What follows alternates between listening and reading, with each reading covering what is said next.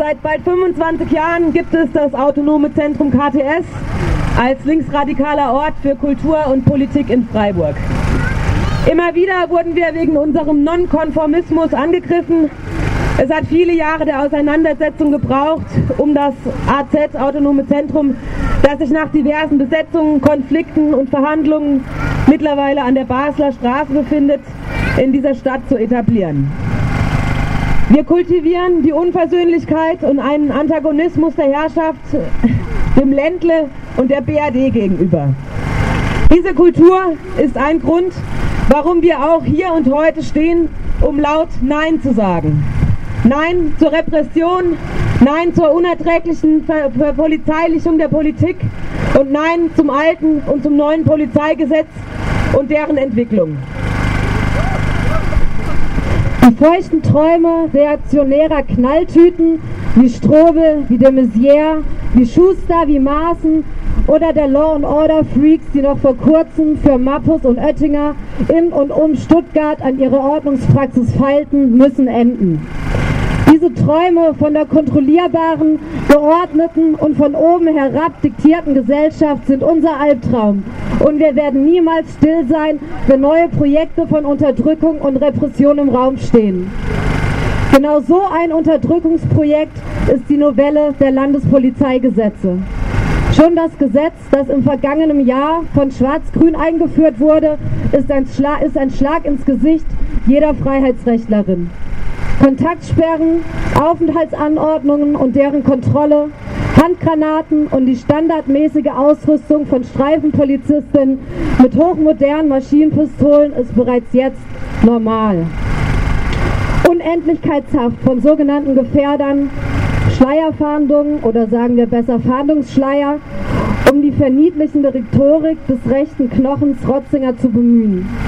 Der Bundestrojaner, also Online-Durchsuchungen, all das sind nicht von Chefredakteur Orwell gekommen. Das sind die Früchte der Arbeit einer Landesregierung des Kapitals, das auf Freiheitsrechte und Demokratie scheißt. Vor zehn Jahren haben wir mit dem damaligen antifaschistischen Aktionsbündnis Baden-Württemberg die Verschärfung des Versammlungsgesetzes gestoppt. Einer der wenigen Erfolge linksradikaler Kampagnen der vergangenen Jahre. Doch es gibt keinen Anlass, sich auszuruhen. Der Rückbau der Freiheitsrechte hat in den vergangenen Monaten zu einem Aufschrei geführt. Zumindest in Norddeutschland und in Bayern. Daran gilt es anzuknüpfen. Solidarisieren wir uns mit den Kämpfen gegen Polizeigesetze hier und anderswo.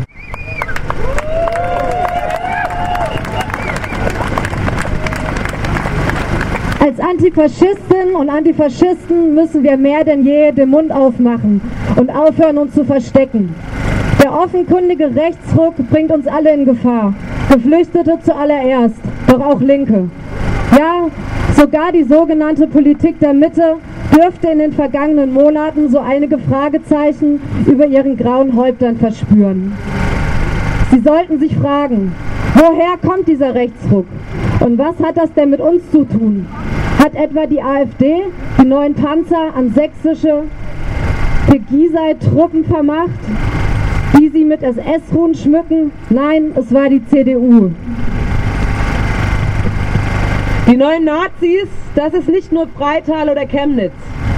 Das ist auch Kandel, Weil am Rhein und das, und das ist, was passiert, wenn nach massiver Hetze, unkritischer Presse und rechter Scharfmacherei in den Parlamenten Brandanschläge gegen unzählige Wohnprojekte in Hessen erfolgen. Solidarische Grüße an dieser Stelle an alle Projekte, die sich der faschistischen Gewalt entgegenstellen und an die Projekte in Rhein-Main, bei denen Brände gelegt wurden.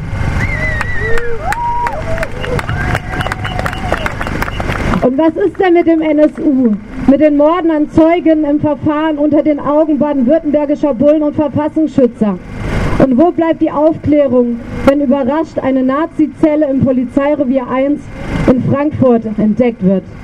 Wir müssen allerdings sagen, dass unsere Unversöhnlichkeit noch wächst. Mit jeder Schlagzeile, mit jedem Anschlag, mit jeder Verharmlosung rechter Gewalt durch verblüffte Demokraten, auch hier in dieser Stadt. Sich zu wehren heißt die AfD, die Identitären, die Hooligans und die Nazi-Polizeien anzugreifen. Doch wir müssen uns auch gegen diejenigen wehren, die dem braunen Mob mal mehr, mal weniger wissentlich den Weg bereiten.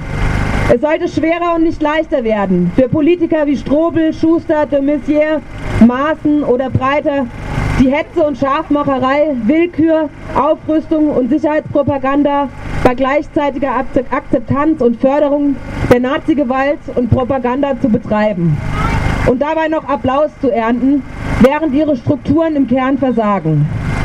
Es gibt keinen Grund, diesen Typen unser Vertrauen auszusprechen. Wir denken, sie bleiben ein Problem. Aus Sicherheitsgründen und aus patriarchatkritischer Sicht. Nach München wurde geschaut, als Zehntausende protestierten. Doch warum wurde die baden-württembergische Novelle eines Polizeigesetzes, das Freiheitsrechte vernichtet, ignoriert? Selbstkritisch müssen wir betrachten, dass die Zivilgesellschaft in Baden-Württemberg diesbezüglich schwach ist. Die Tendenz, die Dinge im Kleinen auszumachen und der bürgerlichen Demokratie zu gehorchen, wächst. Doch wir erleben hier und heute die erste Aktion auf der Straße seit Jahren, die gegen die ausufernde Überwachung, Kontrolle und Verpolizeilichung unserer Gesellschaft Protest äußert. Und das ist immerhin etwas.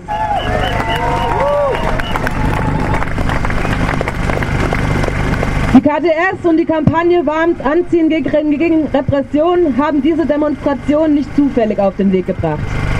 Wir haben in den letzten Jahren eine massive Verstärkung der Repression gegen unsere Strukturen erlebt. Nach einigen Jahren relativer Ruhe gab es im Zuge der staatlichen Angriffe nach dem gescheiterten G20-Gipfel in Hamburg mehrere Schläge gegen uns. Das Polizeigewaltfestival von Hamburg, gepaart mit Willkürjustiz, geht weiter. Die Razzien in Freiburg, das Verbot von links unten und fortwährende Kriminalisierung derer, die in Hamburg zeigten, dass Heiligendamm und Elmau sicherer sind als St. Pauli, sind Ausdruck dieser Angriffe. Diese Angriffe des Staates und der kapitalistischen Ordnung gilt es hier und anderswo mit aller Entschlossenheit zurückzuweisen.